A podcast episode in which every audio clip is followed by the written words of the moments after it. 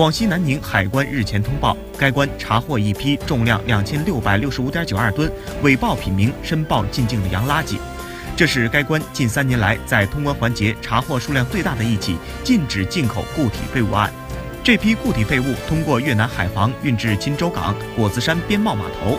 该批货物运抵港口后，迟迟没有办理报关手续，形迹较为可疑。